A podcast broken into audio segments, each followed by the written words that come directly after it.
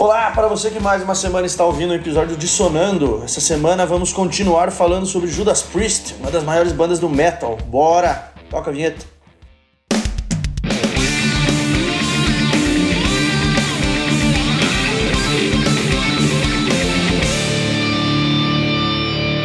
Então é isso aí, galera. Vamos falar de Judas Priest aí, continuar o nosso papo. É... Tô aqui com o Felipe.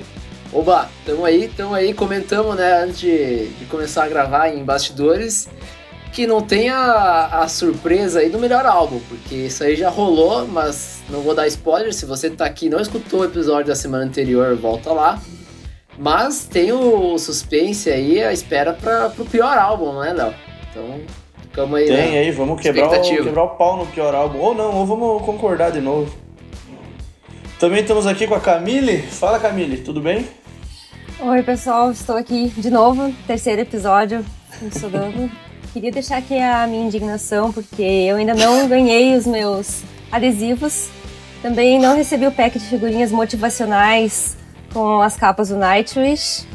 E Nossa. também não peguei o meu chopp no Venice, porque eu ouvi o episódio do Audioslave até o final. Calma. Não foi sacrifício nenhum, mas comentou Caraca. no episódio, tinha que ter comentado. Aí que tá o erro, ninguém comentou. Verdade, putz, falhei. Refutada, refutada. Não segui as regras do sorteio. Desculpa aí, pessoal. Eu acho que isso é um claro, um, um claro aviso pra gente parar de prometer coisa, né, cara? Pois porque, é. O que a gente tá devendo, nem eu lembrava, cara. Porque a gente é brasileiro, a gente gosta de brindes. é. Os adesivos é só colar no Vênice na sexta-feira lá, que eu, eu sempre levo o adesivo lá, porque é. sempre dá para distribuir. O, o, o, as figurinhas do Nightwish, se, se você quiser e topar, eu posso te mandar minha coleção do Mr. Bean. Não sei se serve, mas. Poxa, vocês prometeram no episódio do Nightwish o pack de figurinhas. Não sei se tá aí no mesmo patamar, né, do, do pack do Mr. Bean. Meu mas... Deus do céu. Ai, coisa boa, coisa boa. Bom, Minhas motivacionais para colocar no grupo da família, gente. É. Olha aí, ó. Do Nightwish. Vai desgraçar o grupo da família, tá louco? Bom, e o Shop no Vênice. E o Shop no Vênice, se você aparecer lá, eu pago um também, sem problema. Então, aí. Toda sexta eu tô lá. Brigar pelos meus direitos. Se eu não tiver lá. se, se, eu, se, eu não, se eu não tiver lá é porque eu ainda não cheguei, mas eu vou chegar. Ficaremos no aguardo, então. Por sinal, Pronto. abraço para os nossos amigos do Vênice, Fernando, Rodolfo, Opa. Pedro, tio João e toda a galera do sindicato dos clientes aí que estiver ouvindo a gente. Isso aí, isso aí. Aumentando a lista de abraços aí. Bom, vamos começar essa bagaça aí? Depois vamos, de vamos. muita cobrança aqui já. É que, é que hoje não tem história, né? Daí deve falar bastante merda. É, o começo não tem história, então, mas. É. Então. É, é assim, ter até tem, mas é que como eu falei no episódio anterior, o Judas é uma banda com muita história e muito álbum. Então a gente vai comentar nesse episódio nove álbuns. A gente terminou falando no episódio passado sobre o Defenders of Faith e que eles tinham saído em turnê, o que não é comum no Judas. É, é álbum turnê, álbum turnê, álbum turnê, um fórmula dos anos 80, né, cara? É. E, bom, o Judas já era um sucesso, a turnê do Defenders foi um outro sucesso e eles deram uma seguradinha, é, estranhamente, né? Porque antes eles era turnê e álbum já em sequência e, e esse ritmo. Eles deram uma segurada por alguns meses e a única apresentação que eles fizeram foi no Live Aid, é, em 85, na Filadélfia. Eles tocaram várias músicas famosas dele, né? E, e depois do Live Aid eles começaram a gravar um novo álbum de estúdio, que originalmente seria um álbum duplo, se chamaria Twin Turbos. Sem criatividade nenhuma o nome do álbum duplo, né? Cara? Baita nome, né? É. Mas a CBS cancelou o projeto por causa do custo de divulgação, né? Tudo essa, essas coisas de gravadora, os caras eles mandam, se assinou o contrato, obedeça e fique quieto, toque sua guitarra. É, e eles escolheram nove das 19 canções que eles tinham e, e, mudaram o nome do álbum também, né? Já que não seria mais um álbum duplo. Esse que chega em 1986, o álbum Turbo. Turbo. Turbo. Os caras original pra caralho, né, cara? Ele ia ser um álbum duplo, daí era Twin Turbo. Daí já corta pela metade, é turbo. Porra. É, melhor que Twin, pelo menos, né? É, podia ser, né? Mas Mandou começou errado Twin. já. Eu acho que Mas- eles estavam numa vibe daí, né? De, eles queriam colocar o nome composto, mas daí voltaram pra vibe de nomes únicos, né? Tem que Ah, sim, isso é. tudo. Vai É. começar agora. É, vai ter uma sequenciazinha aí de, de álbuns com nomes simples, né? Depois, pô, pior que é verdade, eu não tinha me, me, me, me Eu nunca tinha atentado a visto isso. isso também, é. Olha aí, ó, olha aí, ó. A gente fala que só traz convidado com gabarito aqui, pô. Aí, cara. Mas é muito interessante esse álbum, assim, a a estética dele, né? Aquela coisa com. Tanto que eles comentam até dos shows, que na, na turnê desse álbum era uma turnê extremamente cara de se fazer. Tinha uma iluminação muito diferenciada, né? Mas estava sempre lotado e. Só que era realmente muito caro e eles não tiveram um retorno financeiro muito positivo, né? Eu não sei quem que comenta até em um, em um documentário, né? Qual dos componentes da, da banda que comenta que acha meio estranho, porque estavam sempre lotados, mas eles não tiveram retorno financeiro e não sei se era pelos custos da turnê ou porque a produtora fez alguma coisa, mas era uma turnê muito cara, eles. é, e acho que era uma das influ- influências das bandas de, de glam rock da época também. Né? Esse é o me- mesmo ano que foi lançado, acho que o Look Cat Drag Game do Poison, tinha outras bandas também com a, com a mesma vibe, né? Tava surgindo Bon Jovi e outras bandas glam, e isso também influencia bastante no, acho que nas, nas músicas, na musicalidade do álbum. Sim. As- É, é, é, é bem estranho, né? Porque ele- é um álbum que vendeu bem, muito devido ao o- o- o sucesso dos álbuns anteriores, de tudo que a banda fazia, mas a crítica do público já, já, já foi um pouco é, negativa. Eles, eles tiveram muito instrumento eletrônico aqui, que é um som muito oitentista e guitarra sintetizada, né? Que eu acho que, é, putz, pra gente que gosta de Os rock, de punk mais- rock, é, cara, guitarra sintetizada é, é- dói no coração, assim, porque Ah, parece que você tá sendo enganado, tá ligado? É, eu, eu acho que também, sei lá, eu, não- eu tentei, tava até procurando algum outro exemplo que eu não achei, mas me parece que é uma época que eles tentam trazer, justamente por causa dessa sonoridade dos sintetizadores, do teclado, uma vibe meio futurista, assim. Porque tu tem, por exemplo, na mesma época, no mesmo ano, na verdade, o Somewhere in Time, do Iron Maiden, né? Só que o Somewhere in Time deu certo. né? É, foi o Puta Summertime álbum. era uma pegada assim, da banda, né? Tanto Da que, banda. já que o Felipe citou, temos dois episódios sobre Iron Maiden, se você não ouviu, volta lá. Temos três, né? Tem o ah, especial três, do tem especial do Senjutsu, olha aí que beleza. E daqui a pouco vai ter. Não, não vou prometer. Não, não, eu ia falar que ia ter o meu especial só sobre capas, mas não, não vou prometer, não. Hum, bom, vamos lá.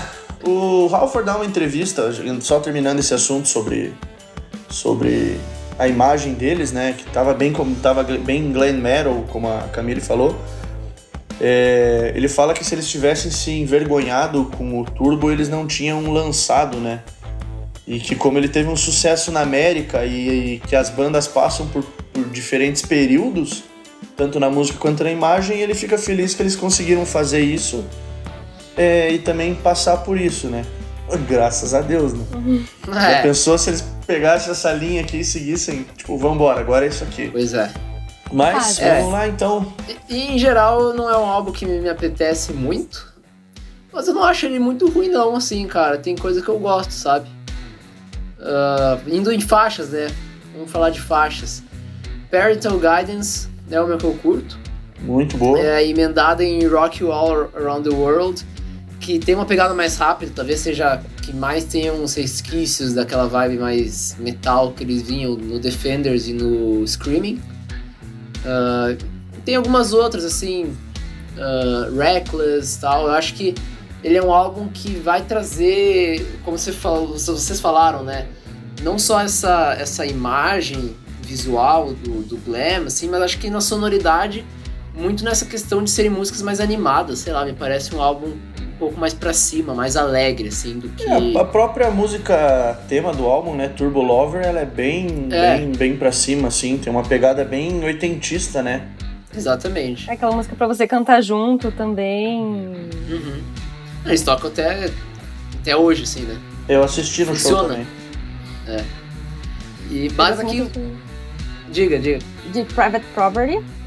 Acho Aham. bem, bem interessante a, a música, a letra e o vocal. É, eu gosto muito de Hot for Love também. Putz, essa música eu acho tesão. Uma Eu música não- eu- bem agitada, aquela música É. que você coloca pra correr assim, É, Não, não, destaquei pra deixar pra um alguém. pouco essa mais daí. é, pesada. eu não destaquei porque eu não corro. Veja só, aí então incentivo. Se você colocar, você vai se sentir inspirada por essa música. Nossa. Fica a dica. É, eu acho o Wild Nights, Hot and Crazy Days muito glam, assim. Eu gosto de glam, mas às vezes me dá um estranhamento no, No Judas, né? No no Judas, Judas. é. Se não fosse Judas, eu provavelmente curtiria mais. A gente vai falar, a gente vai entrar nesse mesmo tópico mais pra frente, em outros álbuns. Spoilers. Mas, mas aqui entra também uma questão que, que me. que eu tenho uma versão, assim, que é essa produção meio saturada dos anos 80, assim, meio vinculada ao próprio glam, assim, que é essa, essa por exemplo, essa batera com a caixona gorda, um monte de reverb, sabe? Ah, mas isso é o. É o clássico Isso, isso é o clássico 80. do Glam, cara. Mas o Glam também tem glam, muito disso. é. Poison, Def Leppard, é, o The Sweet Uhum. fazia isso no, no, no, no- começo. Pois é. O É, Sim, Eu né? eu não- Cinderela é o que eu menos ouço, mas Cinderela é, é a mesma pegada também. não é o tipo de produção que eu mais gosto, assim. Mas aqui ainda não me incomoda. Aqui ainda não me incomoda. Fica a reflexão aí sobre o que vem à frente. É, não, vai vir umas coisinhas um pouquinho diferentes É aí. interessante que Reckless estava pra ser parte da trilha sonora do Top Gun, né? Olha só. Mas o Judas não quis, porque achou que o filme ia ser um fracasso. E daí acho que foi substituída por uma música do Kenny Rogers. Que pena! Errou! Mas é uma música assim que as pessoas Mas falam que estaria ia bem ser- legal, assim, pra... Ia ser música tema ou ia, só, só ia estar no filme?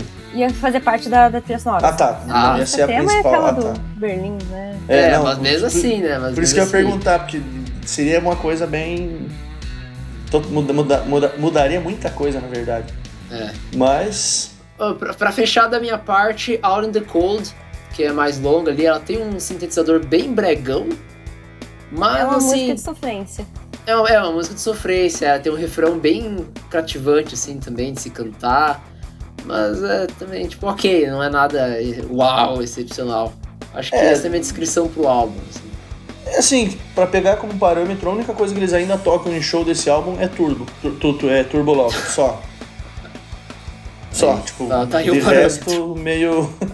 Você vê como fez um puta sucesso o álbum. Eles usam uma música, claro que em 17, 18 álbuns eles. Né, mas. É. Por mim, eles podiam tocar vários álbuns na íntegra em vários shows, assim, tipo, uns 6, 7 álbuns na íntegra, assim, mas tudo bem, né? Ah, sim. Mas vamos lá, seguindo Nessa pra- época também, Ah, é um detalhe que o Rob, ele tem um... Passa mal, né? Acho que no finalzinho, em- no finalzinho de 85, ele tem um breakdown, porque ele tava muito, né, assim, drogas e álcool. Cachaça, caralho, cachaça. clássico, né? ele pede ajuda, é internado no hospital. Ele toma uma, acho que uma overdose de, de remédios, mas ele decide pedir ajuda. Ele é internado e no dia 6 de janeiro de 86 ele se interna numa clínica de reabilitação.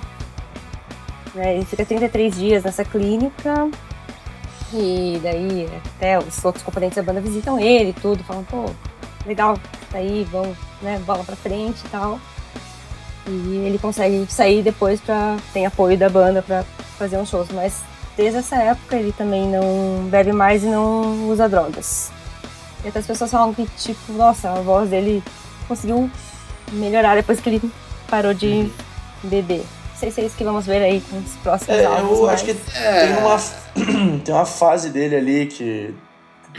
Eu fiquei preocupado com a voz dele porque eu assisti os shows mas graças a Deus ele melhorou. Bom, é, do álbum eles lançaram uma tour é, e eles gravaram alguns shows e lançaram depois um ao vivo chamado Priest Live. Foi colocado para vender em 1987. E assim, né, cara, álbum ao vivo, daí junta todos os maiores sucessos. Saiu em VHS, que vendeu muito mais do que o disco. Nossa. Cara, isso é bizarro, né? Mas é. É isso aí, cara. Esse álbum não fede nem cheira, assim. Ele É, tá no meio Tá da discografia, assim. isso, tá ali. Mas, continuando então, em 87 o Judas é convidado para fazer uma versão de Johnny B. Good, que é uma música original do Chuck Berry, para ser o tema principal do filme de mesmo nome. Os caras recusaram a proposta, né? Mas eles decidiram gravar como forma de homenagem. Tipo, eles iam ganhar dinheiro pra, pra, pra gravar no, no, no, no filme. Como trilha sonora. E daí eles, não, não queremos, mas a gente vai gravar lá mesmo assim. Mas tudo Aí. bem, né, cara? E nisso, com essa pegada de, de, de Johnny B. Good, eles começam a, a, a gravar as músicas do, de- do que seria o 13 terceiro álbum. Que contou com quatro músicas do Twin Turbos, que foram retocadas e regravadas. E culminou no lançamento em 1988 de Ram It Down, que é outro albinho meio marromeno. Esse aí, cara, diferente do Turbo que não fede nem cheira, esse daí fede um pouquinho, hein? É, por, sim, por mais que, eu já vou adiantar, por mais que eu goste da versão de, de, de, de John B. Good, tem Eu algumas... acho que pode ser algumas críticas um pouco exageradas, mas também. É, não sei se a mas- gente precisava dessa versão. Pois é, mas É, aqui eu- você tem um, um agudo do Halford no, no John B. Good, né? Que eu acho que fica muito bom. Sim, sim. Mas ao mesmo tempo eu sinto que ele tem umas pegadas de músicas é, mais oitentistas ainda, tipo Ram It Down, assim, que é a primeira música. Que eu gosto também, destaco, mas ela é, ela é mais, tipo, batidona, assim, né? Não é... Pô, mas, mas Ram It Down é a minha favorita disparada do álbum, assim, eu curto muito essa música. E na verdade ela é a minha crítica ao álbum. Porque esse álbum, o problema dele é que ele te engana, cara. Você olha a capa dele, aí você vê o nome Ram Down e você fala, tipo, putz, cara, é isso, voltou o Judas.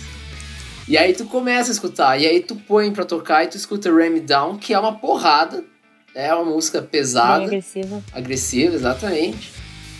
Só que, cara, nada que vem depois, assim, chega aos pés da primeira faixa.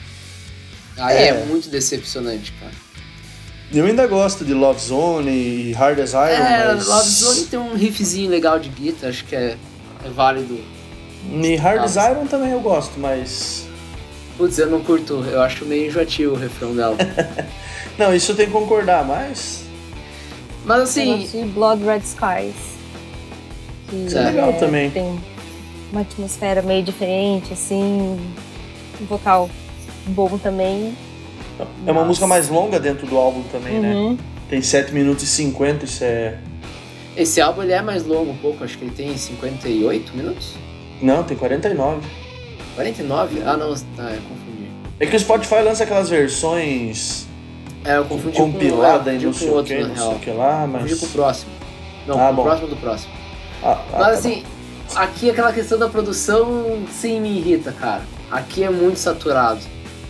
A bateria desse álbum aí, cara, a mixagem de bateria é- eu acho muito ruim. Isso me, me irrita bastante, assim, nesse álbum. Enfim, não, cara, pra mim é um dos mais fracos, assim, do Judas. Não, não, não curto, não curto escutar. Ram Down eu curto pra caramba a música, cara. Escuto, Pois é, assim, é, direto. é engraçado você falar da bateria, mas a crítica fala muito que a bateria, a mixagem final foi eletrônica. É, Que não, não foi usada uma bateria, né, tipo, padrão, assim. É, o que, o que existe é o resample que a gente chama, né? O, pega a gravação original da bateria. E começou a surgir Uhum. nessa época, assim, final dos anos 80, por causa da digitalização do áudio, né? Daí você pega aquela gravação de bateria e você resampleia cada batida é, digitalmente, automaticamente, com um timbre eletrônico de bateria, né? Enfim, pode ser que sim, pode ser que não, mas. Cara, Mas é, é, mas é, que a bateria ali em si não ficou boa, né? Não ficou, não ficou. É. Cara, Bom. é. Triste. Camille, mais alguma consideração aí sobre Eu essa acho que obra? vocês falaram tudo. É, eu destaco as duas músicas, que é Ram It Down e Blood Red Skies. Talvez Love Zone. Não Dá gosto de John B. Good, mas tudo bem, né? Não, eu acho assim, como esteticamente falando, ela provavelmente não é muito boa, assim. Mas às vezes pra ouvir, cantar junto, gritar junto, É. ela tem o seu valor. Eu, eu, eu concordo, eu entendo o que a Camille quer dizer. Do, do que ela, quando ela fala não precisava. Tipo, cara, se eles tivessem gravado pro filme, show de bola. Mas o problema é que tá no álbum, entendeu? E o álbum é ruim. E eles rejeitaram o filme. Se eles estivessem Eles no filme e no é. álbum, era uma coisa. Pô, Se eles tivessem ah, é- recebido alguma coisa a mais, às vezes até Pois é. teria uma justificativa. É. Bom, E aí? o Judas vai sair em turnê, o que fez eles voltarem pra, pra Inglaterra depois de quatro anos ausente do, do- do- dos palcos lá. E onde eles voltaram a tocar as músicas dos anos 70, como Sinner, Beyond the Realms of Death, tinham sido omitidas do repertório da tour lá de trás da Fuel for Life. O que, de certa forma, é bom, né? Porque o álbum não era tão assim, o Turbo já não era tão assim, daí os caras tocaram das antigas que eram boas, né? é. Só que nos últimos álbuns não tinha tanto. É, destaque, é né? bem. Hoje em dia eles fazem turnê de álbum, mas tipo, tem muita coisa. Eles têm mais de outros álbuns do que do álbum em si, né? Mas a gente vai chegar lá. Bom, em 89 o baterista Dave Holland vai sair da banda e o Judas vai trazer o, o, o- Scott Travis, é, que era da banda Racer X.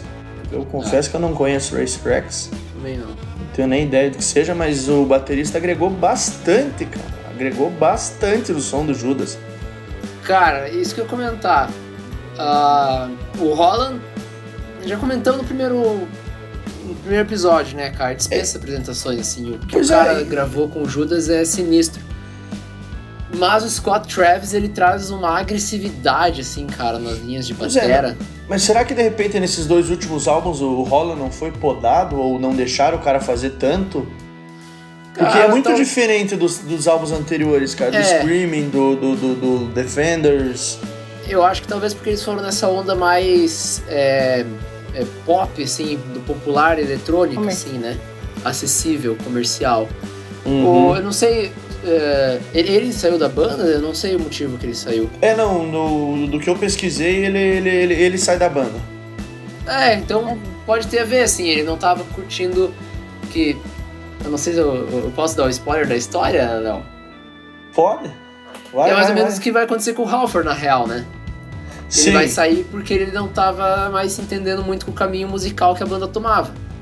Hum, Eu acho que Exatamente. é mais ou menos o que acontece aqui, assim, cara. Talvez, como você falou, ele tava sendo meio podado, tava indo pra um estilo musical que ele não podia apresentar toda aquela virtuosidade dele na batera.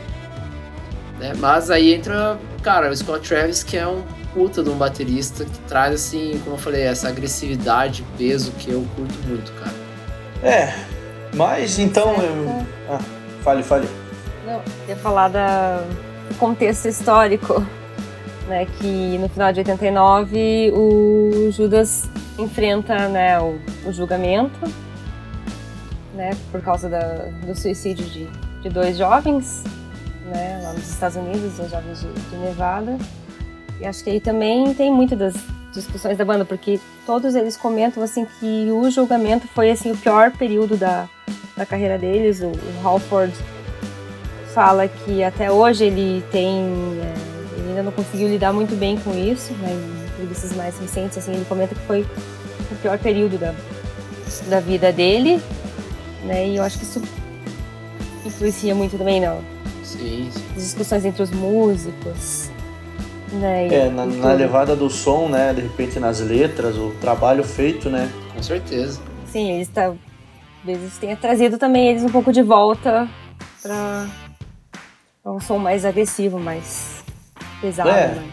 E que já adianto o... Bom. Ah, você nem falou o nome do álbum, né, Léo? É, eu ia anunciar o álbum aqui depois de tanta, teve bastante coisa entre, entre Down e, e esse próximo, mas em 1990, agora com a entrada do Scott Travis, Judas Priest lança Painkiller, que é uma porrada, cara. É um puta, mas um puta de um álbum, cara. É o meu segundo álbum favorito do Judas. Puta, cara, eu... tá no meu esse, top 5 agora, esse número é... de posição. Esse álbum é muito bom, cara. Ele traz muito, acho que, da influência, assim, da época do trash que tava estourando, assim, né? Já tava estourado, na real nessa virada assim de. Em 90 o Metallica já tinha lançado aquela porra daquele Black Album lá. Não, não, o Black Album é 91. Ah é? Puta, quase tinha lançado aquela porra lá então. Eles, é, eles ainda foram influenciados por boas coisas até aqui, né? Pois é. cara, esse álbum é muito bom, cara. A começar pela capa, que é a melhor capa do Judas. Essa capa Olha. é icônica, cara. É linda, é nossa, é tudo de bom, cara. É épica. Nossa, não tem como. Faltam palavras agora Faltam que você palavras, já falou cara. todas. Isso aí, isso aí é uma obra de arte e segue aquela pegada que eles começaram lá no Screaming for Vengeance, né? Dos negócios assim, metalizados, máquina. É, essa capa do Painkiller. Assim. Essa capa é, do Painkiller junto com o British Steel são as, as camisetas do Judas mais vendidas. Sim, com certeza. E eu, inclusive, tenho uma da British Steel que já devia ter me livrado. Ela tá ficando meio cinza, já tá rasgadona embaixo do braço, mas para ficar em casa é bom. É. Então. Mas, cara, em termos de música. Cara, esse aqui é o ah, álbum mais rápido do Judas, da discografia, é mais... assim. É. É, é absurdo. É...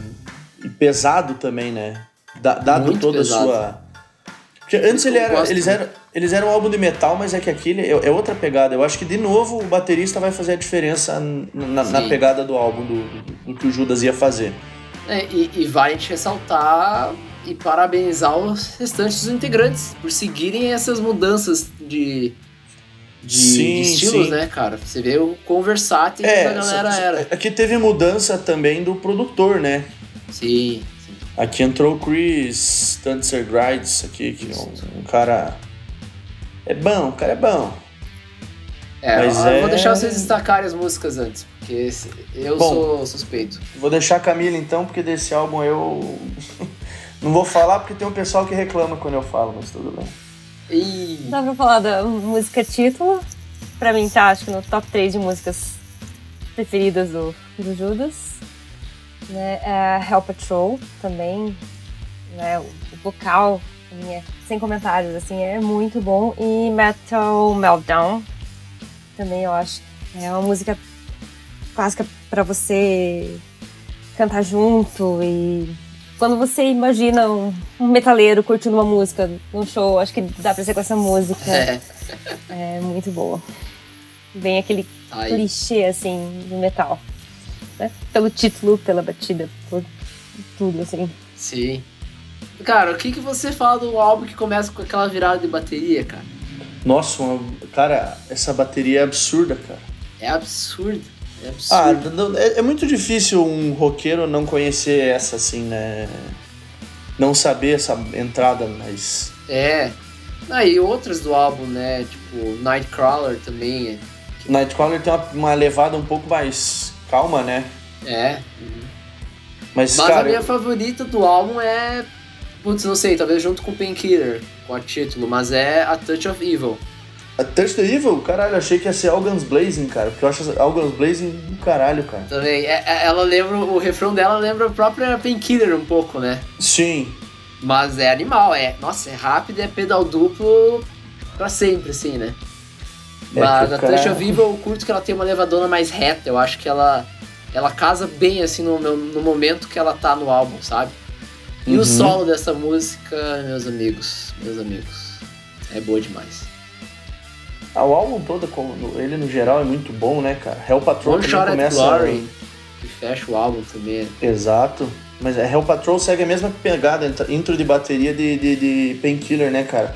É a Sim. bateria, assim, já entrando direto e pauleira e só continua. O cara malhou panturrilha pra caralho pra gravar esse álbum aqui, cara. Cara, esse álbum aí é revolucionário, assim. É... Ele é um ponto, ponto, fora da curva, assim, no, se tratando de Judas, né? Em, em, termos de estilo. Porque ele é o mais pesado, assim. Eles não voltaram a fazer algo tão nessa vibe, talvez mais recentemente, né, no último álbum, mas mas não é algo que eles seguiram fazendo assim, né, desse desse rápido, tanto que o, o álbum é até classificado como speed metal, aqueles aquela discussão de gênero que a gente sempre comenta aqui, né, de, de um milhão de estilos diferentes. Você fala uma palavra metal. em metal no final e tá valendo, assim. Isso, tipo, é. Tá dentro do estilo, que estilo é esse? Ah, sei lá, novo aí. É. Mas enfim, é puta álbum, cara. Nossa, eu escuto muito, eu escutei muito esse álbum na minha vida. Vou continuar escutando. É, bem isso. Ouvi muito e vou continuar ouvindo. Perfeito. Bom, padrãozão Judas, turnê. Vamos passar pela primeira vez em vários países. Vale citar Áustria, Portugal, Iugoslávia, Irlanda do Norte. Os caras tocaram no Alasca. Cara, isso é muito Eles louco, né? Gostavam de uma tour. É. E eles vêm aqui em 91 fazer a primeira apresentação deles no Brasil, no Rock in Rio 2.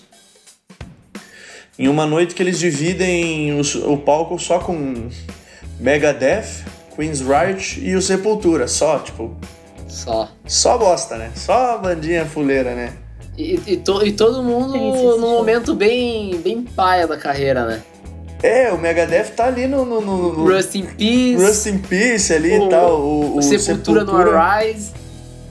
Só o Queen's Rise que eu não sei a época exata dele aqui, é. que ele tá lançando, Nossa. mas. Cara, pensa. Cê, cara, ter ido nesse Rock in Rio, o Tarso, no episódio do, do, do, do, do Red Hot, fala do, do, acho que do Rock in Rio 1, né? É. Cara, esse aqui deve ter sido animal. Cara, teve Guns nesse ano, Léo. É, Nossa, assim, Gun, quando tem. O Guns quando, no seu auge, cara. É que quando eles põem muita coisa boa, eles têm que pôr alguma coisa bosta pra né, dar uma equilibrada. Tá, tá né, chegando, cara? tá chegando o dia em que gravaremos o Guns. Ai, ai. O Léo pode esperar, tá? É. Ansioso ouvindo tudo. Sim, esse já, eu já começou a ouvir antecipadamente já. Não. É, não, sei tudo já. Isso aí eu vou, vou. Vou tocar ao vivo todas as músicas dele. Mentira, vou fazer isso porra nenhuma. é. Bom, vamos lá então. Em 91 eles começam uma outra tour, é, Operation Rock and Roll Tour, que tipo ia fazer o, um geralzão do Judas.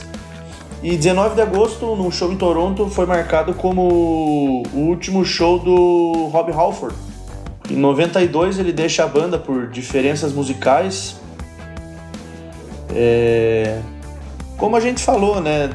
assim, eu acho que esse álbum vem numa pedrada que de repente ele não pegou o feeling, mesmo é. fazendo é. um vocal absurdo, absurdo, absurdo. É, na verdade, no Behind the Music, eles contam que, né, o, o Rob conta que nesse show em Toronto, ele tinha aquela entrada dele com a moto, né, fumaça, não sei o que, ele cai da moto e bate em alguma coisa da bateria, bate a cabeça, ele tem fica bem mal e ele sai, é socorrido, mas ele volta, volta pra, pra fazer o show. Com um curativo no nariz. Acho que o Glenn Tipton até comenta, meu Deus, ele tava com aquela que os jogadores usam assim no nariz, aquela coisa de plástico e que ele devia estar sentindo uhum. muita, muita dor. Daí depois do show ele vai para ambulância para ser socorrido no hospital. E o Rob fala que nessa ambulância ele teve uma epifania. Ele falou: "O que, que eu tô fazendo aqui? Não é isso que eu quero fazer, tá tudo estranho, quero uma mudança. Daí ele decide deixar a banda. É. Fala que não tava mais aguentando, não tava. Ah, as questões internas dele que a gente vai comentar depois também. Mas parece que ele tava assim num sofrimento interno muito grande. E que teve essa. precisou desse acidente e né, dessa epifania para conseguir fazer alguma coisa. Né? Infelizmente ele deixou a banda. E ele sai da banda e o Judas vai mandar um hiato aí de quatro anos, né? É. é... O engraçado é que ele vai juntar com o Scott Travis e vai fazer uma nova banda chamada Fight. E o Glenn Tipton vai gravar um disco solo chamado Baptism of Fire. Nem não, não vamos destacar mais nada disso aí porque mas o Downing e o Tipton se reuniram para def definir o futuro da banda, visto que o, o Halford não estava na, na, na, na, pegada, né? E os caras falaram: não, a gente vai continuar, mas a gente precisa de um vocalista e isso vai ser foda para cacete. Eles fazem algumas, algumas audições eles encontram o Tim Owens, que era vocalista do Winter's Bane e cantava numa banda em tributo ao Judas. Se chamava British Steel. Que, por sinal, é, esse, esse é um fato curioso porque inspirou o diretor Stephen Herrick a fazer aquele filme Rockstar com Matt Damon. Não, não é o Matt Damon, é o. Mark Wahlberg. Mark Wahlberg. E a Jennifer isso. Aniston. Exatamente. Eu não Bom. assisti o filme, mas conheço o background. Cara, é legalzinho esse filme. É bem. Pra quem curte rock, é um dos filmes assim que tem que ver. É tipo o Rock of Ages, assim, sabe? Aí. O Rock Mas- of Ages é É. interessante. Eu gosto pelas músicas do Def Leppard, mas. E do, do Journey. E do Twisted assim, Sister. incomoda e um do... pouco. é, é, é um filme oitentista, assim, né? Se passa numa época bem. Las Vegas, bagunça e. Bom, fica para outro episódio aí. Vamos ver se a gente faz É. especial de filmes aí. Boa. Bom, em 96 o, o, o, o- Tim Owens vai entrar oficialmente na banda e ele vai ser apelidado de Reaper. É, por causa de uma canção do mesmo nome que foi aceita pelos fãs e pela própria mãe dele. Então, tipo, ok, né? Aí. O- eles contam também no- nas entrevistas que quem descobriu o, o Tim Ripper foi o Scott Travis. Ele foi. tava num bar, ah, foi assistir um show e era a banda do, do Tim Owens e ele ficou tipo assustadíssimo. Ele achou que ele não era a voz dele, era muito estranho. E daí ele chamou o cara pra gravar alguma coisa, mandou pra banda e a banda aceitou porque realmente a voz do cara era. Sim. chegava assim. Ah, e, e é boa, e acho que casava. Pô, o cara cantava num cover de Judas Priest, né? É, a gente vai falar aqui de uma fase um pouco mais abaixo, né, da banda, mas eu não acho que a culpa seja assim da troca de vocalista, sabe? É, o, é o, a diferença de sonoridade que eles seguiram. Eu, eu acho complicado, porque assim, ó, da última formação vai permanecer o Cake Downey na, na guitarra, o Glenn Tipton na guitarra, o Ian Hill no baixo, que é absoluto, o Scott Travis continua na bateria e você tem a entrada do Tim Owens, que é a única diferença nesses dois próximos álbuns. Sim. Ele jamais seria o, o, o- Halford. E eu acho que o Judas não procurou um novo Halford. Mas vai combinar É. em dois álbumzinhos que puta que pariu, hein, cara. Acho que toda a questão, sei lá, psicológica e eles realmente ficaram muito sentidos, né? Eles comentam isso e o, o Rob fala na biografia dele, tipo, que ele. A banda assim ficou muito magoada com a forma como ele saiu. Então eu acho que isso reflete na, na produção que não é nível Judas Priest. Sim. É, que eles mudam Ah, da mas- Columbia pra SPV, Isso. né? Que é Isso uma gravadora também do, do metal um pouco mais pesado, assim, esse lado meio groove da- dos anos 90, assim, É, né? Bom, vamos entrar no álbum só pra, pra gente. Em 97 o Judas lança Jugulator. E ó, eu já é- adianto pra vocês, não acho caótico ainda. Eu, eu até que gosto, assim, de algumas coisas desse álbum.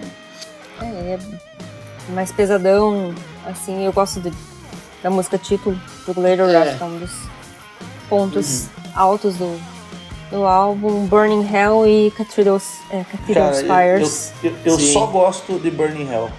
Eu não gosto Só? desse álbum. Eu só Sério, gosto não? de Burning Hell, cara. Ah, eu gosto, assim, tem, tem, tem bastante músicas que eu curto. Uh, Cathedral Spires, como a Camille falou, é a música mais longa e é a última, né? Tem nove Uhum. minutos. Mas eu gosto, acho que ela funciona bem, assim. Eu acho que são nove minutos que são necessários, não é enrolação, né? Uh, gosto Eu de acho que- Decapitate também. Acho, eu curto a Só vibe pra- bem porrada, pra- assim, dela. Pra mim é complicado esse álbum porque ele, ele já começa a ter uns, lan- uns lampejos de gutural, cara. E ele vem num Judas voltado pra um thrash metal, mas não um, um lindo como foi em Painkiller. É diferente, a, a guitarra tem uma, uma afinação diferente. Eles baixam, né? Cara, sei lá, eu acho que Esse é o teu pior álbum, não? Cara, eu não sei, cara. Eu não sei. Tem coisa pior que vem pela frente, eu acho. É. Não sei, eu talvez. Eu, eu até curto escutar mais ele, assim, algumas músicas dele do que do próprio Remy Down, que a gente comentou, por exemplo, no início desse episódio. Uh, é, mas, mas, eu, eu não, entendo, eu acho que Down. ele, no álbum como um todo, assim, ele não se ajuda. Ele é esse aqui que eu tinha comentado, tem 58 minutos, né? Sim. E uma, uma, coisa que me irrita é que, incrivelmente, da música 1 até a 9, com exceção da Abductors, todas as músicas têm algum efeito ou alguma coisa, assim, alguma introdução com uma gravação que não é a música em si ainda. Demora um pouco para começar, todas elas têm algum, sei lá, um negócio batendo, uma pessoa falando, sim, um bicho sim. resmungando. É, essa atmosfera meio dark, assim, que eles quiseram trazer pro, é... álbum e o próprio som do, do animal, do monstro, do Jugulator. Aham. Né? Eu acho que eles quiseram, talvez, um princípio de um álbum mais conceito, que tem é. essa história de fundo do, Sei lá. eles quiseram trazer um pouco disso, talvez. É, aí num álbum como um todo, isso é o que mais me incomoda nele, assim, eu acho que ele é um pouquinho longo, podia ser mais enxuto, e essas introduções, assim, as músicas demorando para começar, na maioria das vezes, me incomoda. Mas, como eu falei, tem algumas músicas aí que eu, que eu destaco. Isso tem muita influência também da época do, do metal de Pantera, Nossa, Metallica, né? Sim. Então, eu acho interessante isso do Judas, como ele é influenciável. É. Né? Acho que eu acho quase todos os álbuns a gente falou, assim. assim. Eu acho que se antes ele influenciava, chegou um momento que ele parou e ele virou é. influenciado. Porque é meio estranho, porque geralmente é, depois que a banda tá liderando um movimento, assim, uma, uma coisa, Vai a tendência é ela ser a referência, né? E não é o que acontece aqui. Mas vocês têm mais alguma coisa para destacar do álbum, não? Eu acho que é isso. Minha parte é isso. chega, chega. Chega, vamos, pro, vamos, vamos falar aqui que em 98 eles lançam um álbum ao vivo, 98 Live Metal que, lógico, era com o Reaper no vocal. É... Ele faz músicas da, da era Halford. E a versão mais lembrada é uma versão de Diamonds, Diamonds and Rust, que originalmente é um cover, né? Que é um cover originalmente do John Baez, do disco Scene After Scene. Mas, cara, assim, show ao vivo tem que ter isso aí. Os caras. Hoje em dia é muito mais comum ter show ao vivo, né? Gravações e tal. Então, de, isso em 98, o Judas vai já começa a entrar naquele, naquela ideia, sair dos, da, das produções oitentistas, em que você é, turnê, álbum, turnê, álbum, turnê, Sim. álbum, e aqui vai começar um, alguns hiatos entre, o, entre os álbuns. E só em 2001 o Judas vai lançar o, o 14 álbum, que é o Demolition, que tem 70 minutos, cara. É um pé no saco e eu não gosto de nenhuma música. Eu não gosto desse álbum. É, é o pior álbum do Judas, na minha opinião. Concorda, Camille? Olha, eu acho que tem coisas que dá para destacar. Eu ainda acho que tem um álbum mais difícil de ouvir do que esse, mas esse também não é fácil de ouvir. É. Tá. Então esse aqui não é pra você o pior álbum. Ah, mas tá no. Tá, vai dois candidato forte, né? Brigam Exatamente, é. É, esse aqui é o mais fraco pra mim também. Não. Putz, esse álbum aqui, cara, 70 minutos é meio torturante. cara, eles, eles, têm. Como você, a gente tava falando, né? Eles são meio influenciados. E aqui parece que eles são influenciados pelo nu metal, assim, né? E metal nu industrial, metal. cara. E metal é industrial. isso, tipo... Cara, não, não rola. Eu, eu concordo com a Camille no sentido que dá pra destacar algumas coisas. Eu gosto de Hell is Home, que tem o início no violão. Uhum. Tem riffs legais, eu gosto do vocal dessa, dessa música. Close to You e Devil Digger também são duas que eu curto. Close to You é uma mais lenta, assim, e tal. Uhum.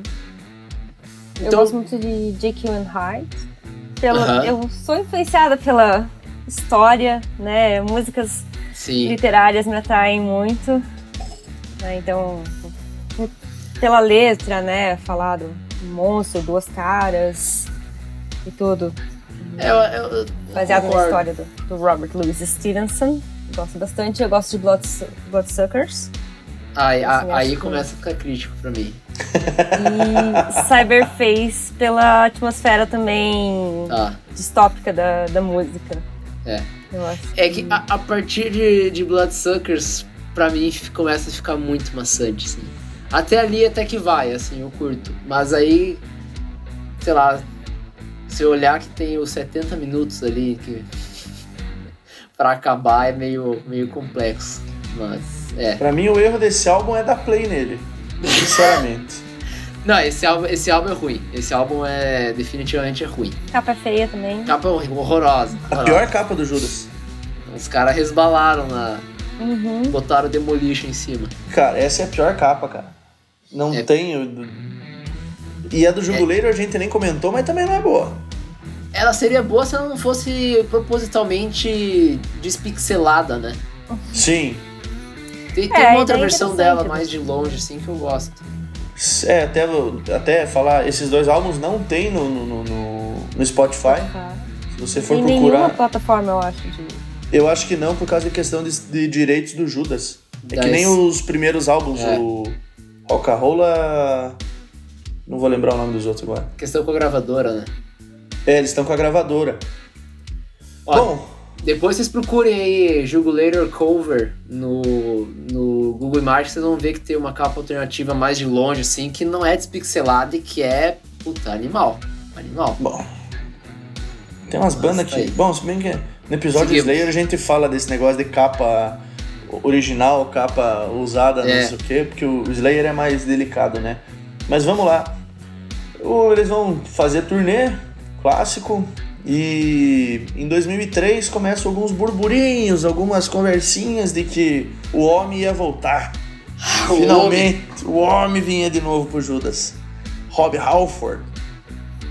Porque ele, com as bandas dele e com o projeto solo, ele tinha passado por uns períodos aí de metais alternativos, não sei. Ele voltou a fazer o metal Judas com a banda dele. Então daí todo mundo falou, mas ó, você tá fazendo, né, metal Judas. O Judas poderia estar fazendo esse estilo, por que não volta, né?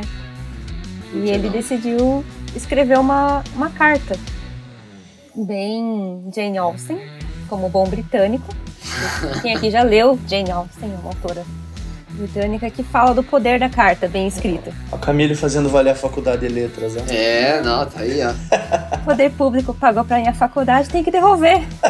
Né? Ah, Vamos dar cultura para o povo. Exatamente, vocês pagaram aí pra mim.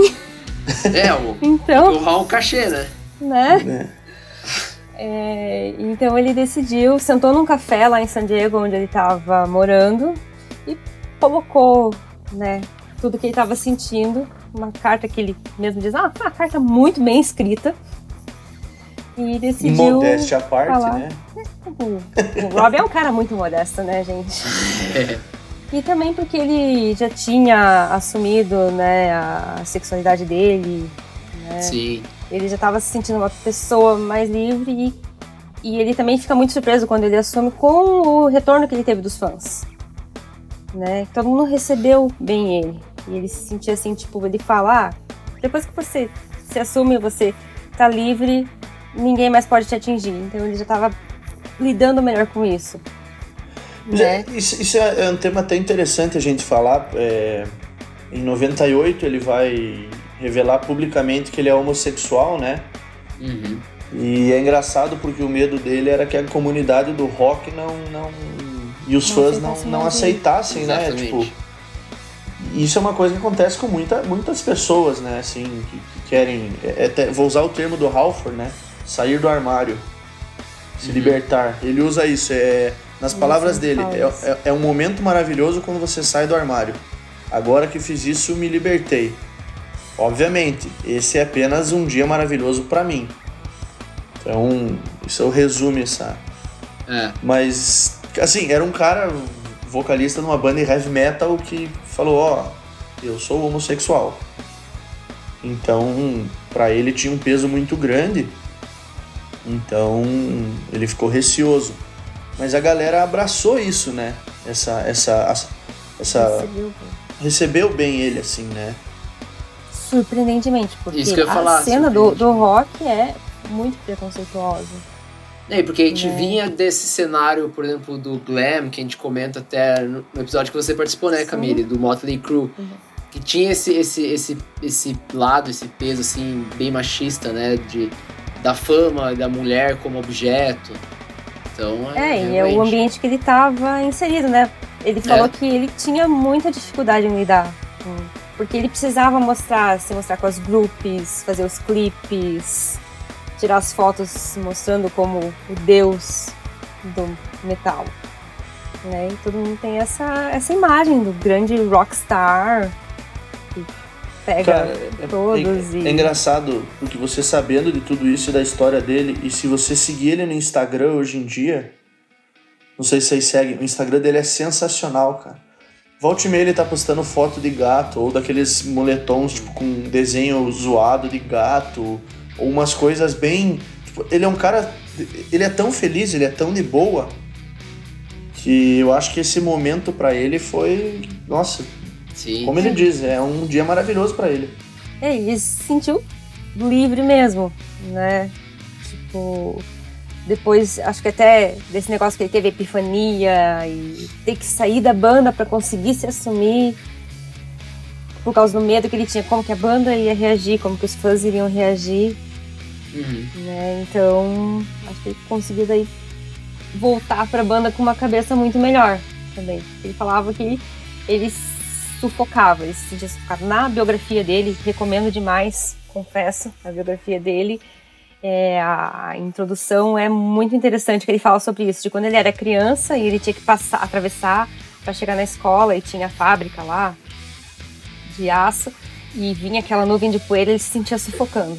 E depois disso, quando ele estava mais velho já, e ele se sentia sufocando com, né, relações ruins, vícios e essa dúvida de como as pessoas reagiriam se ele fosse quem ele era, né? Como era muito difícil você conseguir ser quem você é. E que depois que ele se assumiu, ele parou de, se sentir sufocado.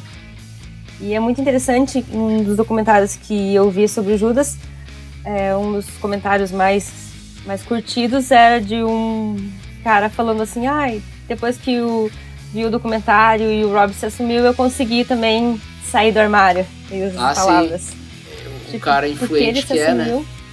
Então, É, e, claro, a gente tem exemplos muito claros, né, do- do- do- de rockstars que são homossexuais. O- acho que o mais famoso vai ser o Fred Mercury. Tem o Elton John também e o Sim. Halford dentro do metal, né? Uhum. É, então são pessoas que com certeza ajudaram muitas outras pessoas tendo essa liberdade de, de, de se assumir. Isso é legal se a gente for pensar no mundo, né, dentro dessa, dessa sociedade da época, né? Que, que ainda Bem- é, bem né, diferente, também. é, assim, Já era bem, ainda era bem diferente de hoje. né? se, hoje, se hoje existe a liberdade que tem, é porque lá atrás foi lutado, né? Mas imagine lá atrás que não Sofrido. tinha, assim, que, que era absurdo, assim, Uhum. a questão da luta. Mas, graças a Deus, ele conseguiu, conseguiu se sentir bem, conseguiu sair do armário, como diz ele. E feliz com isso, ele vai voltar pro Judas, voltando aqui de novo, ó que gancho. É, é. Gancho. A gente treina a semana inteira como fazer ganchos. É, o Tim Owens vai sair da banda, né? Depois de tudo tá oficializado e ele, ele agradece ao- aos anos que ele passou com Judas. Como diz ele, é, provavelmente os melhores da vida dele. E depois ele vai, vai entrar no grupo Iced Earth e ele vai criar a própria banda, que é Beyond Fear. Confesso que não conheço nenhuma das duas. Eu. Ah, esse Deus é conhecidinha. Aí, ó. Bem fazer Daí, ó, já.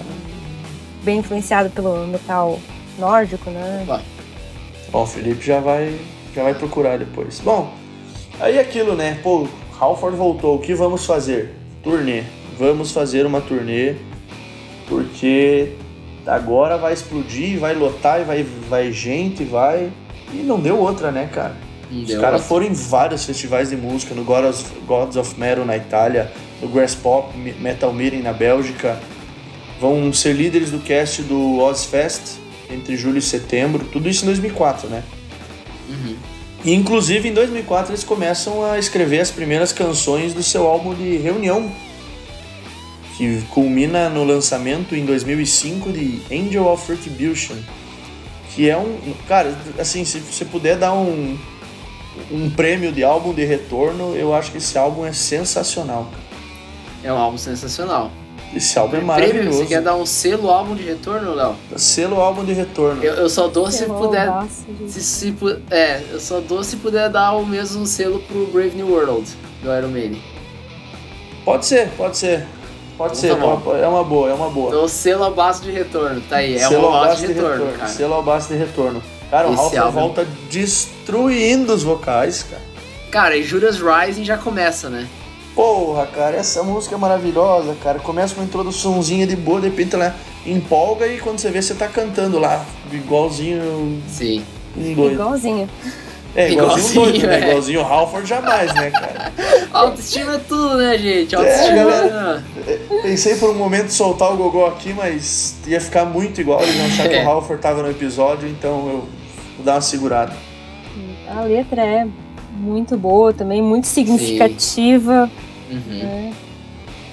Cara, é- Mas- é, é muito proposital, né, cara? Judas Rising no, no álbum de Sim. retorno como primeira música. Que não- emenda em Deal with the Devil. Tipo, que já vou, acho que é. Cara, aqui volta também a questão dos solos que eles tinham deixado de lado no Jugulator e no Demolition. Tinha, mas era bem menos, né? E era um estilo diferente. Aqui volta aqueles solos clássicos do metal, assim, né? Sim. E a- das duas, né? Tanto de Judas Rising como de with the Devil são muito bons solos, cara. Nossa, tem muita música boa. Demonizer, meu amigo. Que pedrada. Demonizer é muito tesão. aqui.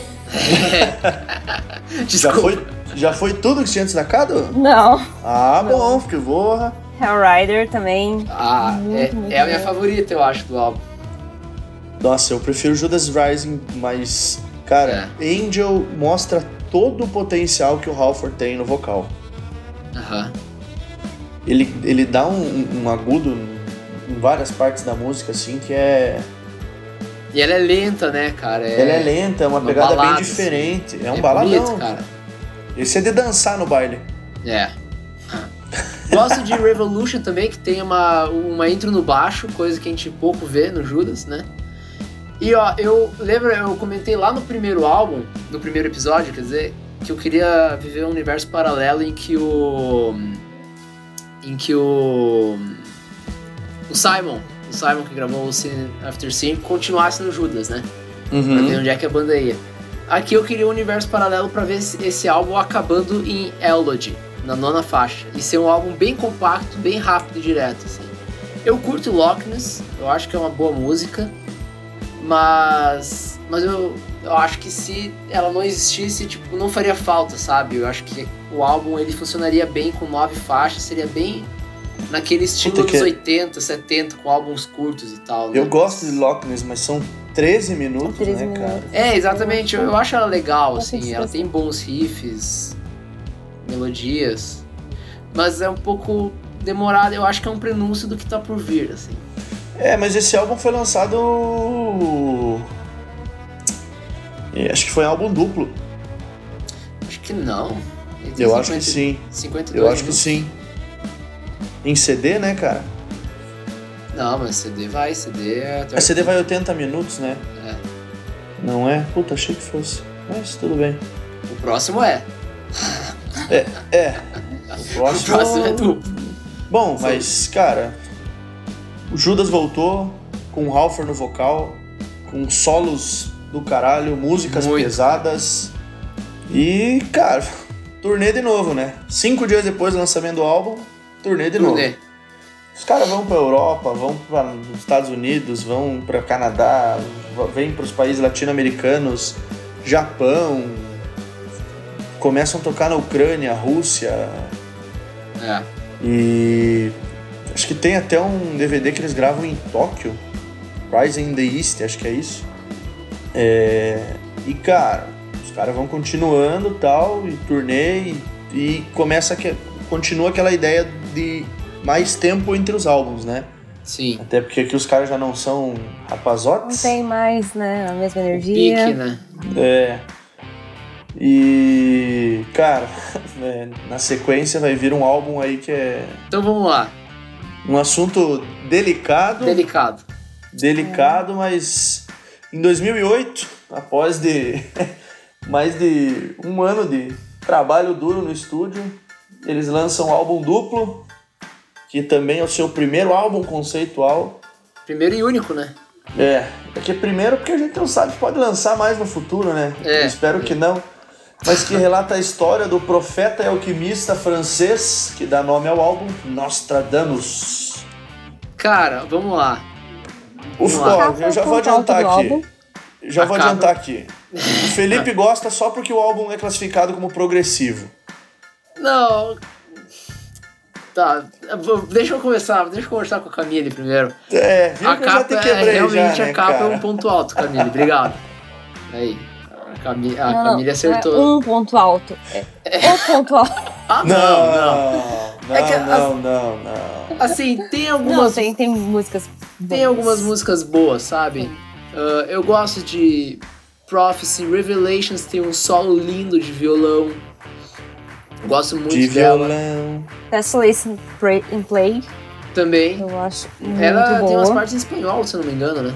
Uhum. cantadas em espanhol, é. Eu gosto daquela sequência de Conquest, Lost Love, que é basicamente vocal acompanhado. Eu acho Sim. muito boa. E Que termina em Persecution, que é bonita demais. Que é eu acho bonita. muito tesão essa É. música. ah, e os, os solos de Con- Conquest são, cara, assim, inacreditáveis. Ah, e depois eu gosto no final, assim, Nostradamus, Nossa, que é Uhum. uma Vocal. porrada, assim, mais pra cima, um vocal, exato. uhum. E Future of Mankind. Gosto desse ar épico dela também, das linhas de guitarra, solos, enfim. Mas é Ó. aquilo, cara, uma hora e quarenta de álbum, sabe? Com muitos interlúdios. É maçante, cara, é maçante. Eu não acho um álbum ruim, não. Eu acho ok. Eu acho É que porque, assim, é porque pra é ouvir ele progressivo, inteiro, né, assim, é, é um pouco cansativo, sabe? É, Como você falou, maçante. Mas, é, tirando essas músicas, ou às vezes você, ah, vou ouvir essa aqui, essa aí, é um som bom. é. É, tem, tem muito interlúdio, isso quebra o álbum, mas é que Isso quebra. Se, se o projeto era contar todo o. o- Mas Era fazer o álbum a conceito, que história sempre do- foi um do- sonho do, do, do Rob.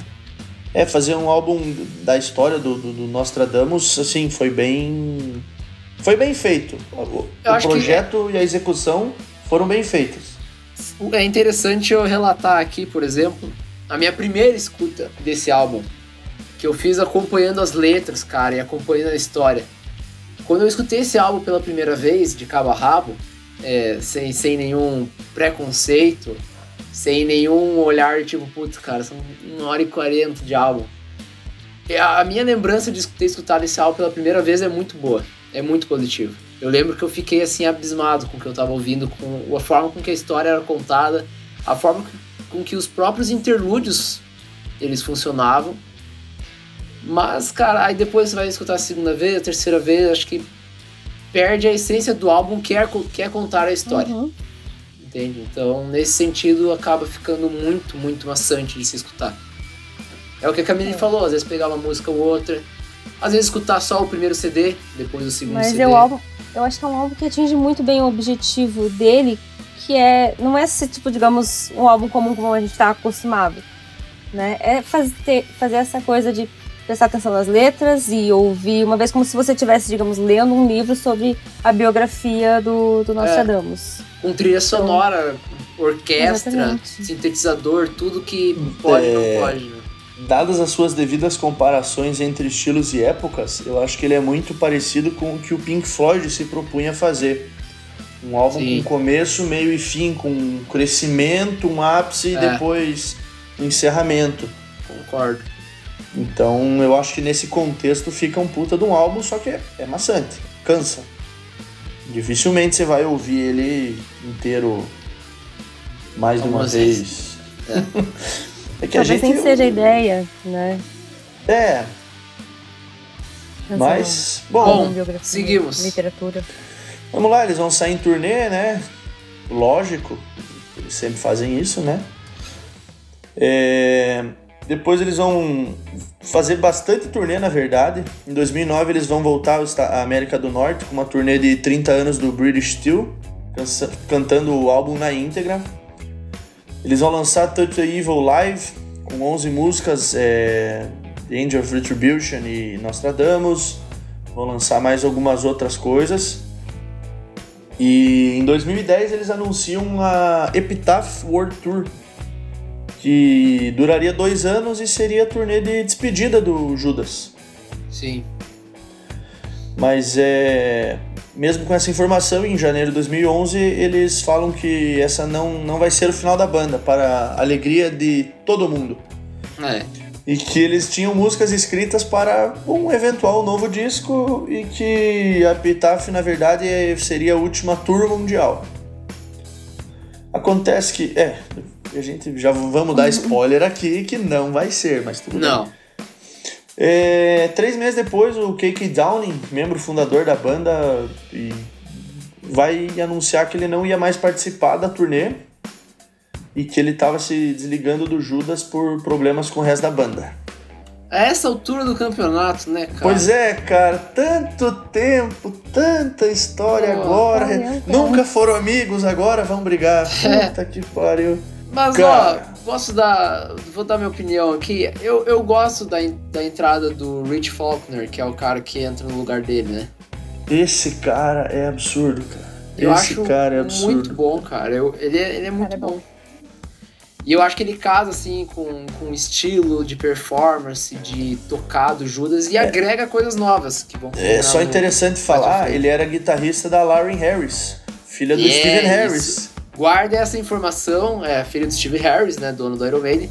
Guarda essa informação porque eu Dono tenho... do Iron Maiden, o patrão do Iron Maiden. É, porque eu tenho comentários a relacionados a isso ainda pro próximo álbum. Bom, então eles pegaram o Rich Faulkner. Por sinal, cara, o Faulkner é um, é, é um negócio muito legal que ele faz no Instagram. Ele pega a guitarra, senta no estúdio lá, ele abre uma live e a galera vai pedindo. pedindo. Pedindo músicas e ele vai tocando a música, vai tocando o solo. E eu pedi uma vez, uma vez, foram acho que uns 10, 20 comentários, cara. Eu pedi pra ele tocar Eruption do Van Halen e o cara tocou, mano. Nossa! Eu lembro que eu, eu- ele começou a tocar o Eruption, assim, o pai tava do lado, eu tirei o fone e falei, pô, pedi várias vezes pro cara tocar. Tipo, sei lá, Nossa, devem ter pedido da pra hora, caralho, mas eu pedi umas 20 vezes. Não, deixa pra mim que é especial, né? e o cara foi, cadê? Ele vai pegando, emendando uma música na outra e vai indo e, e o cara é um monstro, mano. Toca demais. Toca, toca muito. Ao vivo é absurdo. Mas vamos lá, depois de, de- de- de vários rumores e o, o Judas tendo falado que tinha canções para um próximo álbum, é, e, e guitarrista novo, em abril de 2014 anuncia o título do novo disco e uma canção. É, e até que, que eles vão lançar em julho desse mesmo ano, estamos em 2014, Redeemer of Souls. Redeemer of Souls. Que puta capa, cara. A capa é do caralho, Nossa. cara. Eu até achei que você ia falar que essa podia ser a melhor capa. Eu, eu fi. Eu, eu, vou, eu vou falar isso, vou passar essa vergonha. Eu emparelhei as duas, cara, lado a lado, assim, e fiquei tempos imaginando, pensando qual eu vou falar que é a minha favorita. Eu escolhi a do Painkiller porque eu acho que é mais icônica, assim. Mas icônico. Essa capa é muito boa, cara. Bom, Essa aqui eles vão trabalhar com a Epic na, na- como produtora, né? Como a, a label é. Ah, o, a porra que faz o álbum aí. Gravadora. Gravadora, isso. É que aqui a gente é só gringa, né, cara? A gente só. É, difícil, né? E já adianto, eu assisti a turnê desse show em 2015 em Curitiba, é importante frisar isso, eles vieram para. Curitiba em um dia em que teve Judas Priest, Ozzy Osbourne e Motorhead com Lemmy Kilmister. Eu vi isso, saí do show besta, porque foi um dia sensacional. Eu imagino. 28 de abril de 2015. Eu não sei se foi uma semana antes ou uma semana depois eu tinha assistido o Kiss. Mas foi Olha uma semana, uma, uma, uma terça assisti Judas e Ozzy Motorhead. Em outra terça assisti Kiss, ou né, tanto faz. Isso foi em abril. Foi abril também, S28. Então, acho que Kiss foi dia 20, 21, pra- 21 de abril. É, acho que sim, aham. Mas, cara, esse álbum vem em 2014 com uma, uma pedrada, uma porrada mostrando que o Judas ainda tem, tinha lenha, tem lenha pra queimar. É. Cara, eu acho até que ele é um álbum um pouco injustiçado, assim. Eu, Eu- acho que ele vai envelhecer melhor. É, é que ele tem um, um fator que eu concordo e que eu estranhamente ainda assim gosto muito do álbum, que a produção era um pouco estranha. O- as guitarras assim soam diferente, não é pior ou melhor, sabe? Mas é- a produção é diferente, a forma com que eles, que eles fazem. Mas eu, esse álbum ele é muito marcante pra mim porque é o primeiro álbum que eu pego de lançamento do Judas. E a E eu lembro- coisa que eu. Exatamente, cara, o dia de eu ter visto assim, tipo, putz, cara, lançou, ver essa capa e falou e sentar pra escutar, sabe? E, e isso me marcou, assim, cara. Eu gosto muito desse álbum. E aí tem a questão do Faulkner que eu acho que influencia aqui. Que eu não sei se é porque ele tocava com a Lauren Harris, filho do Steve Harris, dono do Iron Maiden. Mas eu sinto que esse álbum, no lado guitarrístico, eles vão investir um pouco mais assim em melodia, sabe? É, linhas de guitarra mesmo mais cantáveis. E isso vai se destacar em algumas músicas em específico que eu curto muito. Ah, tipo Sword of Damocles. Não sei se é essa a pronúncia. Sword of Damocles. Damocles, É, isso.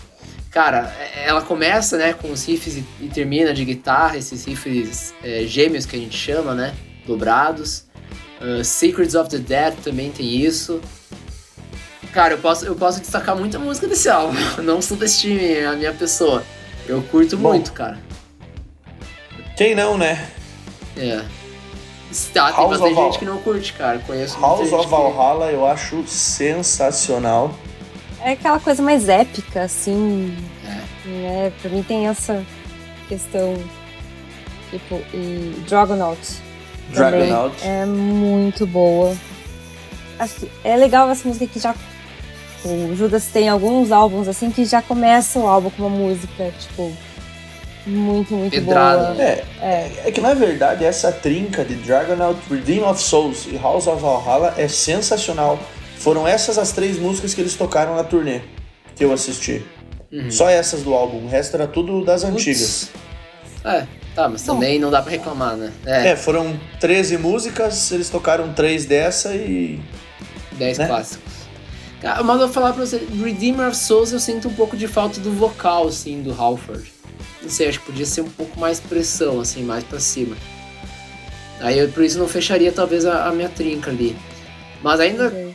vai ter a- uma trinca ou um quarteto no final. ou um quinteto, Crossfire. um- É. Crossfire é animal, cara. E ela me lembra muito a música I, do álbum The Humanizer Black Sabbath. Ela começa muito parecido na guitarra com o Wah assim. Ah, aí Secrets of the Dead, que eu já comentei. Battle Cry.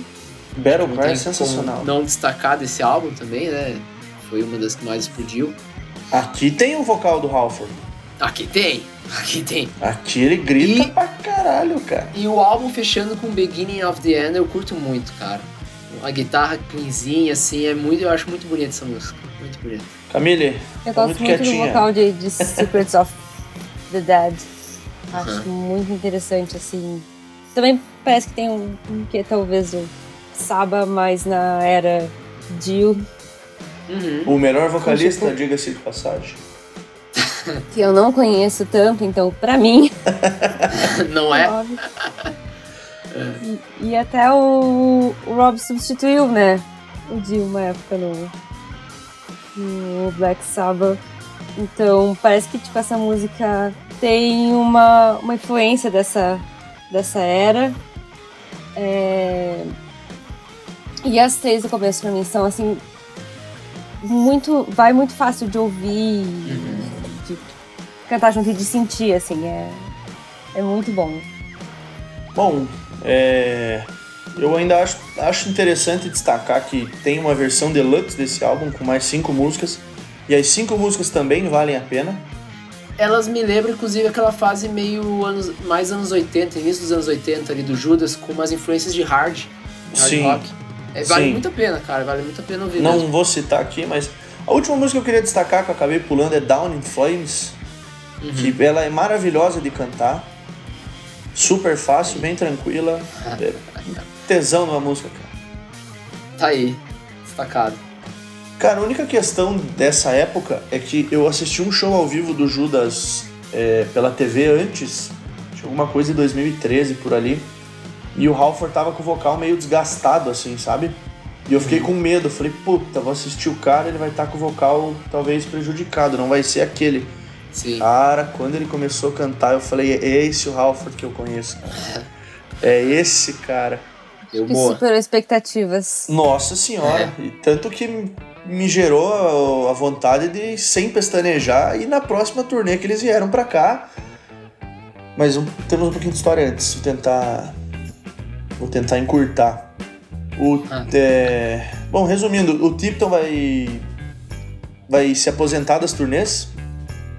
Porque ele foi perdi. diagnosticado com. Parkinson, né? Isso. Mas ele, ele ainda vai continuar. É, é, desculpa, o Tipton foi diagnosticado em 2016, né? Na, na- nas turnês. Ele, ele, ele sai fora das turnês em 2016 ali. Mas ele ainda grava as guitas do Firepower. Ele ainda. Isso, ele ainda grava as gritas do álbum lançado em 2018, Firepower. Ele participa do processo criativo do álbum também. É. Isso. Na verdade, ele fala em 2018 que ele não vai mais vai tocar guitarra. É. Em 2018 ele fala nos ao E vivos. E é substituído pelo Andy Snip. Isso que eu ia falar, que é, cara, um dos produtores mais, assim, badalados, por assim dizer, do, do heavy metal atual, né? Cara, produziu muita coisa. Exodus, Acce- Accept, Arch Enemy, Testament. Putz, tem muita coisa que ele produziu. E ele é guitarrista, né? Também. Então ele Sim. assume as turnês hoje em dia, né? Do, do Judas. Cara, assim, acho que não tinha caras melhores pra eles substituírem na guitarra, assim. Acho que. E ele já conhecia o dele. trabalho, né, cara? Conheci o trabalho. E, e outra coisa, como eu falei, ele é, eu citei as bandas aqui, ele é muito do cenário trash, né? O peso que ele dá na produção, cara, pra esse álbum é muito bom. Esse álbum aqui, eu acho que é. Tem o, o fator é, emocional da volta do Halford no Redeemer. Tem a, a minha questão pessoal de ter pego o, o, o Redeemer, não, no Angel of Retribution né, da volta do Halford. A minha questão pessoal de, de pegar o lançamento do Redeemer, mas esse aqui pra mim é o mais forte dessa desde a volta do Halford assim. Esse álbum eu acho incrível. Tem muita gente que fala que é o melhor álbum desde Painkiller. Como sempre que É, ainda tem o. Acho que o álbum de, de volta do, do Halford tá Sim. nessa também. Ah, é, mas eu acho que em questão de Mas pegada do som, esse aqui é melhor. É, conta demais, assim. sim.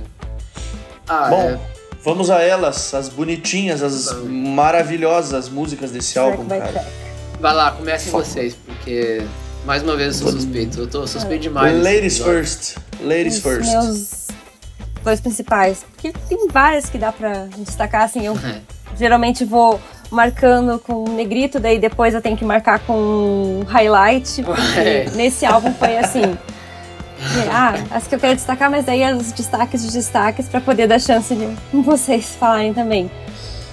Mas acho que Rising from Ruins, eu acho que tem essa pegada meio hino, assim, tipo, de inspiração. E me lembra também muito algumas bandas que eu gosto de, de metal nórdico, assim, tipo Hammerfall. Uhum. Com a introdução de Guardians, né? Com a É. introdução de. Isso é animal. Parece que eles pensam na virada do, do LP, assim, né? O lado, o lado B.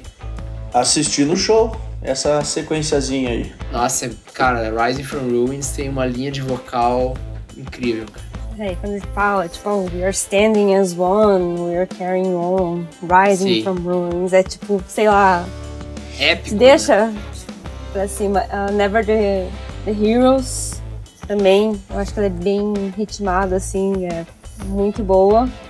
E um- uma visão bem pessoal, Necromancer, eu gosto. Ela tem um toque assim meio maléfico na letra, tipo, que ele vai falando sobre o, o Necromancer. Eu gosto desse aspecto mais da letra e lembra um pouco Feed My Frankenstein do Alice Cooper. É, Aí. então, quando você vai cantando e vai imaginando a música, é bem interessante. Mais algumas que eu podia destacar: o Evil Never Dies e a própria Firepower Sim. também. É, Eu acho que essa trinca, de novo, de músicas iniciais, Firepower, Lightning Strike e Evil Never Dies, é absurda. Cara, Evil Never Dies é uma, uma trecheira, né, cara? Mas- Muito boa. Eu ainda gosto de Trader's Gate, que começa de boa, de repente ela estoura num riff marcado assim. E Sea of Red fecha o álbum lindamente, numa música que vai tipo. Cara, você tá ouvindo a pedrada o tempo inteiro, vem Sea of Red, que dá tipo um- uma baixada, uma música tranquila, mas. Sim. É, o... Bom, eu além da trinca inicial, eu, eu, faria um sexteto, cara, com Necromancer, Meu que a, Deus. que a Camille falou. Children of the Sun ninguém falou, eu acho linda, ela tem uma levada mais lenta e os solos dessa música, cara. Ah, e Never the Heroes, que é a quarta, né, que eu, eu pulei, mas vocês também já tinham falado. Uhum. Ah, bom, acho que é isso, assim, vocês falaram tudo. É, eu acho que se ele tivesse uma, duas musiquinhas a menos ali, ia ser um álbum ainda mais fácil de se ouvir, talvez ia subir mais ainda no meu conceito. Mas é Por mim, difícil podia tirar, tirar. Flame Tower e No Surrender. Eu, eu, isso que eu ia falar, Flamethrower eu também tiraria. No Surrender eu tiraria. É que eu tenho eu, Sea of Red um pouco engasgada, mas eu acho que é porque ela é a última. Eu colocaria ela mais no meio do álbum, porque a música é muito boa. Mas ela como última, sei lá, eu sinto que eu queria um álbum. Esse álbum pra mim tinha que acabar na porrada, sabe? Mais Fast and. Furious. É. E, cara, outra capa magnífica, maravilhosa. No robozão no meio Que- do fogo ali. Divisão Sei rápida demora um pouquinho pra entender, mas. É, é, parece que é um- só um monte de peça de metal voando, né? Pra quem jogou LOL, lembra o Ecarim. Não, nenhum Ninguém. dos dois, né? Então tá bom. Assisti Então- Arcane, conta? Hã? Ah, bom, Eu eu, não vi. Eu, eu não vi ainda, Pô, mas acho que ele não aparece. Mas, Mas, é então isso, é isso. cara. Pô, sou eu que encerro, com licença? Não, é, eu tava encerrando a minha parte do álbum, na real. Ah, mas bom. É verdade. Ah, Aí que bom. acabou o episódio também, né? É, Esqueci que o desse detalhe. Judas, o Judas não acabou oficialmente. É, esperamos. Cara, mais um álbum eu acho que tá de bom tamanho, assim. Esse de 2018, a gente tá em 2021. Mais um álbum e uma turnê de despedida, eu acho que, que vale a pena. Só pra gente gravar um especial. Só pra gente gravar um especial, porque é Judas, é absurdo. Camille, obrigado pela sua presença nesses dois episódios. obrigada a vocês por terem me convidado, porque, né, falar de Judas é bom demais ouvir e contar as histórias da banda toda, principalmente essa superação do, do Rob. É uma história muito rica, muito mais coisas às vezes pra contar. Vou ficar aqui no final com a mensagem do Rob, que ele falou esses dias em entrevista. Listen to scientists, not politicians. Então, se vacinem, pessoal, que essa é a mensagem que o Deus do Metal falou. Eu acho que a gente tem que seguir, né? Então, Eu não lembro do Dio ter falado isso, mas tudo bem, né? ele falou iluminado, Que jeito Com cool de três acabar o lances. com episódio. certeza. Mas é. Não, você sabe que tá sempre convidado aí. Pode até perguntar a banda da semana, tá valendo? Sim. Eu vou esperar receber meu pack motivacional de figurinhas. Ah, bom, entendi. E o chopp e tudo. Tá. É, eu vou mandar do. Mr. Bean. Felipe, Mr. Bean. É, mais um- É. uma vez, um prazer falar de, muito, de uma banda foda com você. Inenarrável. Inenarrável, como E sempre. essa aí não, tamo aí. não tem. Seguimos invictos, o Fernando falhou aí no, no- em alguns episódios. Seguimos invictos. É. Por sinal, Fernando, se você ouviu até aqui, que eu acho que não, Não, abraço não, pra você. No próximo episódio ele retorna, eu acho. E é isso, pessoal. Obrigado você que nos ouviu até aqui. Beijo no coração e até mais. Falou!